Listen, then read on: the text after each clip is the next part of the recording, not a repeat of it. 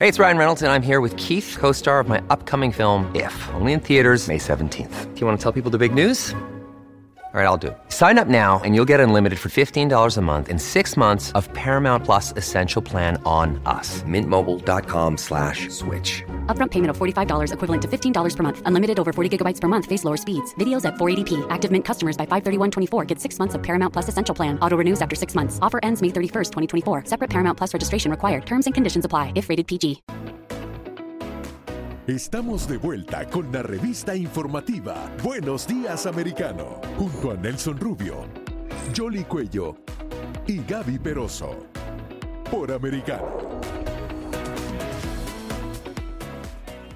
Luego de una polémica campaña, la mayoría de los chilenos votó por rechazar la propuesta de constitución presentada por la convención para sustituir a la Carta Magna de 1980 que sigue vigente es un triunfo realmente sorprendente y eso significa que Chile es un país que rechaza el comunismo, el marxismo y el intento del comunismo por apoderarse del poder. La frustración de quienes apoyaban la reforma se hizo patente en las calles de Santiago de Chile tras publicarse los resultados. Como en primera, la vida sigue, o sea, no, no va a cambiar mucho. Eh, pero ya se aprobó la idea de hacer una nueva constitución. Así que ahora tomar fuerza y ver cómo hacer esta nueva constitución mejor y bien. De hecho, se registraron protestas violentas en horas de la noche.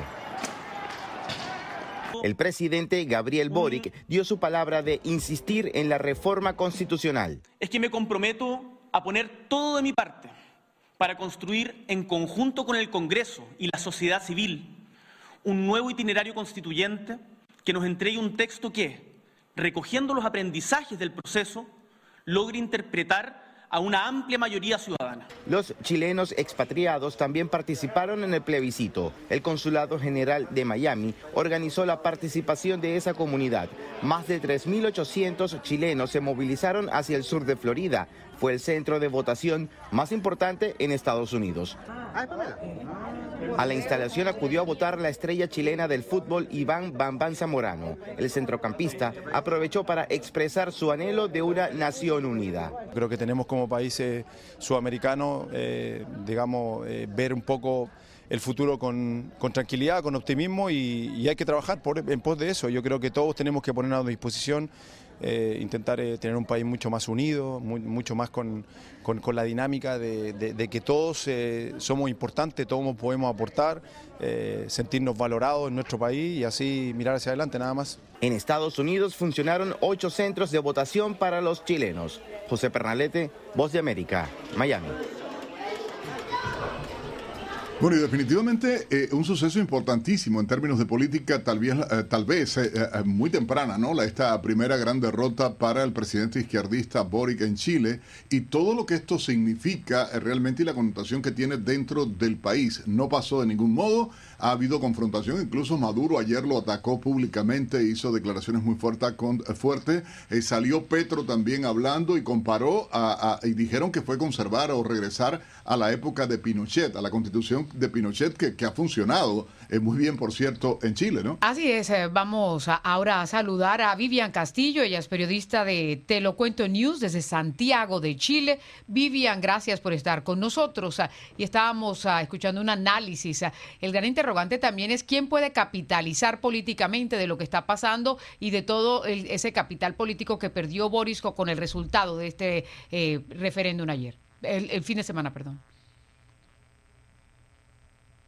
Eh, ole, muy buenos días. Este, oye, yo creo que en definitiva, en este momento no hay nadie que haya ganado ese capital político porque no hay un partido que se haya hecho cargo en específico. De hecho, vimos que sectores del rechazo también pertenecían a la centro izquierda y fueron parte del proceso y rechazaban precisamente por la poca participación que se le dio al centro y a la derecha dentro de este proyecto de constitución. Eh, hay muchos eh, puntos específicos que hacen que la gente no se sintiera representada, que el chileno común no se sintiera representado con este proyecto. Y creo que eh, lo que se viene ahora es ir más hacia el centro para los dos sectores, tanto para la izquierda como para la derecha, ir hacia el centro y buscar conectarse un poco más con las necesidades de los chilenos que fueron expresadas durante el año 2019 en el estallido social y que dieron una salida, una ventana, una puerta en este proceso constituyente que al final eh, se fue y representó y buscó establecer un sesgo político dentro de la Constitución, además de que era realmente una colcha de retazos lo que parecía este proyecto constitucional.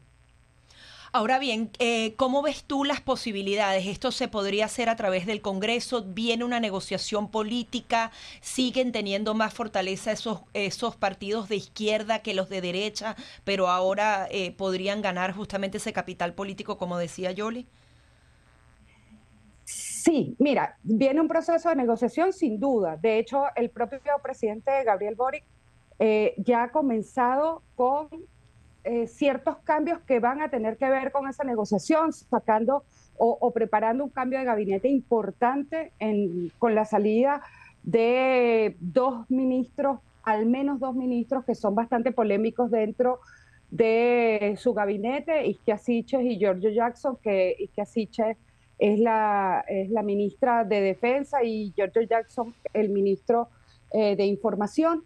Y esto va, va a dar algunos cambios. Eh, suponemos que Boric ahora va a tratar de conducir más su gabinete hacia lo que es la centroizquierda, incorporando, por ejemplo, al, partido, a, a, los partidos más de centro, como la democracia cristiana, que es un partido que tuvo poca representación en ese, en ese gobierno, más allá de que pertenecía a esa coalición eh, que lleva al mandatario a la presidencia. Y lo que se viene, ya hay varias propuestas, incluso antes de que se diera este resultado, había varias propuestas de cómo ellos iban a realizar esta nueva constitución, porque el hecho de que efectivamente no se dé no implica que no vayamos a un nuevo proceso constituyente, eh, los chilenos fueron claros en que quieren una nueva constitución. Este texto es un texto eh, que tiene como base la constitución de 1980 de Augusto Pinochet y los chilenos no la quieren.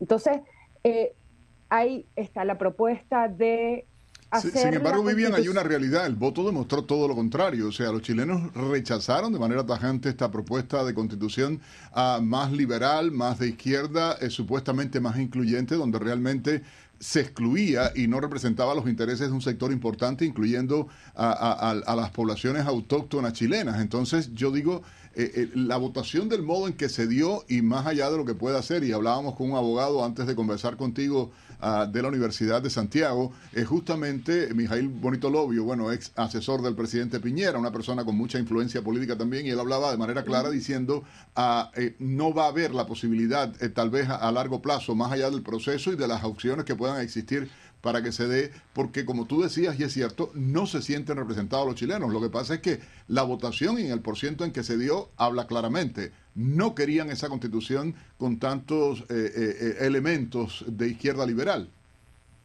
Sí, no querían esa constitución con tantos elementos de izquierda liberal, con tantos elementos además que quedaban difusos, una constitución bastante difusa, que, garantista hacia algún lado y que se olvidaba, por ejemplo, de los principales problemas de los chilenos, una constitución que con respecto a las últimas encuestas no daba prioridad, por ejemplo, a la seguridad, que es algo que preocupa mucho a los chilenos, porque ha venido siendo un tema en, los últimos dos años, al menos en los últimos dos años, tampoco daba, eh, daba carácter prácticamente super ciudadano o de supraciudadano a las comunidades indígenas, a las comunidades, a los pueblos originarios, no hacía el chileno común. Eh, había muchísimas cosas, eliminaba el estado de emergencia, un estado que para, para el chileno es muy importante porque eh, tenemos un conflicto en la Araucanía, en el sur de Chile, y la única manera de que eh, los ciudadanos que viven allí puedan más o menos vivir un poco de tranquilidad es teniendo a las fuerzas militares apoyando la seguridad. Este, así que hay muchos puntos, muchos puntos controversiales, pero va a haber sin duda ahora una discusión sobre cómo llegamos a una constitución que sí represente a los chilenos. O una reforma de algunos puntos claves. Vivian, nada, se nos agota el tiempo, pero te queremos agradecer que hayas participado con nosotros aquí en Buenos Días Americano. Muy amable. Gracias a ustedes. Seguramente que vamos a seguir conversando de todo esto y a ver cuáles son los miembros del gabinete que se van y que se quedan. Por ahora nosotros tenemos que ir a hacer una pausa. Sí, señora, vamos a hacer una pausa acá en Buenos Días Americanos. Regresamos de inmediato con todos ustedes y más temas candentes, no solo de la nación americana, sino de todo el continente y el mundo a través de Americano Media. Ya volvemos.